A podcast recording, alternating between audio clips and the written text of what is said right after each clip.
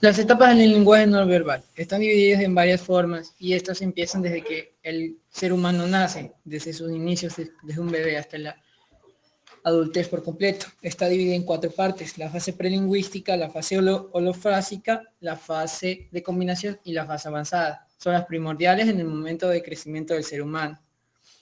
El desarrollo del habla se produce de forma progresiva. En este proceso los niños aprenden de forma acumulativa. Ello implica que adquieren conocimientos que poco a poco van combinando para dar lugar al lenguaje.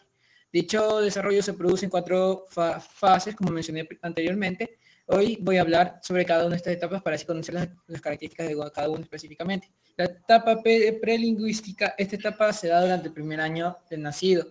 El bebé experimenta diferentes, experimenta en diferentes momentos de 0 a 3 meses, de 4 a 7 meses, de 8 a 12 meses. En los primeros meses el bebé muestra, se muestra sensible ante ruidos, es decir, el ruido le irrita y esto provoca que llore, dando a entender que no le gusta estar en ese sitio en ese momento o algo lo está incomodando.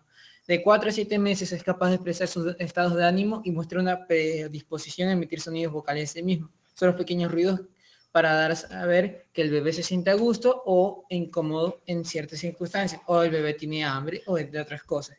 De 8 a 12 meses el bebé pronunciará sílabas con mayor dificultad, con una clara intención de comunicar, obviamente.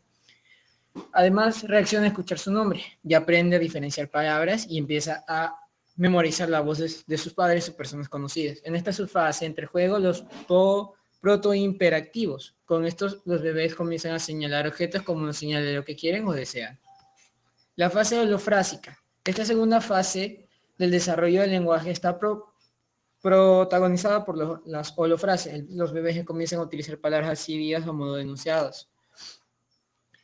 Balbucean palabras ya un poco más acertadas, ya no son puro bla bla bla, bla, bla son palabras ya algo acertadas. Obviamente no perfectas, pero se llega a entender lo que desea. Un ejemplo, si un bebé dice agua, puede, o sea, no va a decir agua específicamente, sino agua. Podría variar, depende de cuánto, de cuánto hay el bebé escuchado la palabra, puesto que el cerebro memoriza palabras y las adapta lo mayor, de la mejor forma posible para que la persona que lo necesita, es decir, el bebé, la pueda repetir.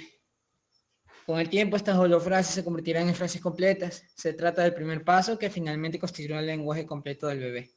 A partir de este periodo, el desarrollo del lenguaje se produce de forma más rápida, dando paso a la fase de combinación.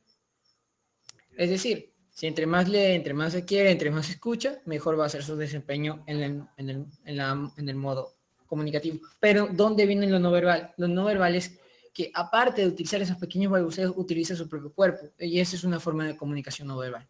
Eso es lo que queremos tratar en este momento, que la comunicación tanto no verbal como verbal están entrelazadas entre sí, porque existen motivos en que, los, en que las personas que están hablando utilizan sus manos, sus cuerpos, para desenvolverse de mejor forma, lo que les da mayor seguridad, transmite seguridad.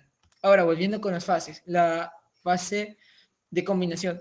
Sobre los dos años comienza la fase de combinación. En esta etapa el vocabulario de niños más amplio, lo que le permite unir palabras con, para continuar frases. Las palabras aisladas se combinan para construir frases con sujeto y predicado. Los verbos aparecen en el habla.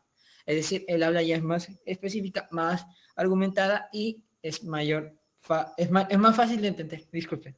Ya, fase avanzada. Con ello, con la llegada de la fase avanzada, el habla, el habla de los peques se asemeja notablemente al de una persona adulta. Ya pueden tener comunicaciones más exactas, pero podrían, aún continuarían fallando en ciertas cosas, pero no es, no es, no es como en las anteriores fases. Es decir, ya puede llevar, puede comunicarse, puede decir si tiene hambre, si tiene sueño, si le duele algo, entre otras.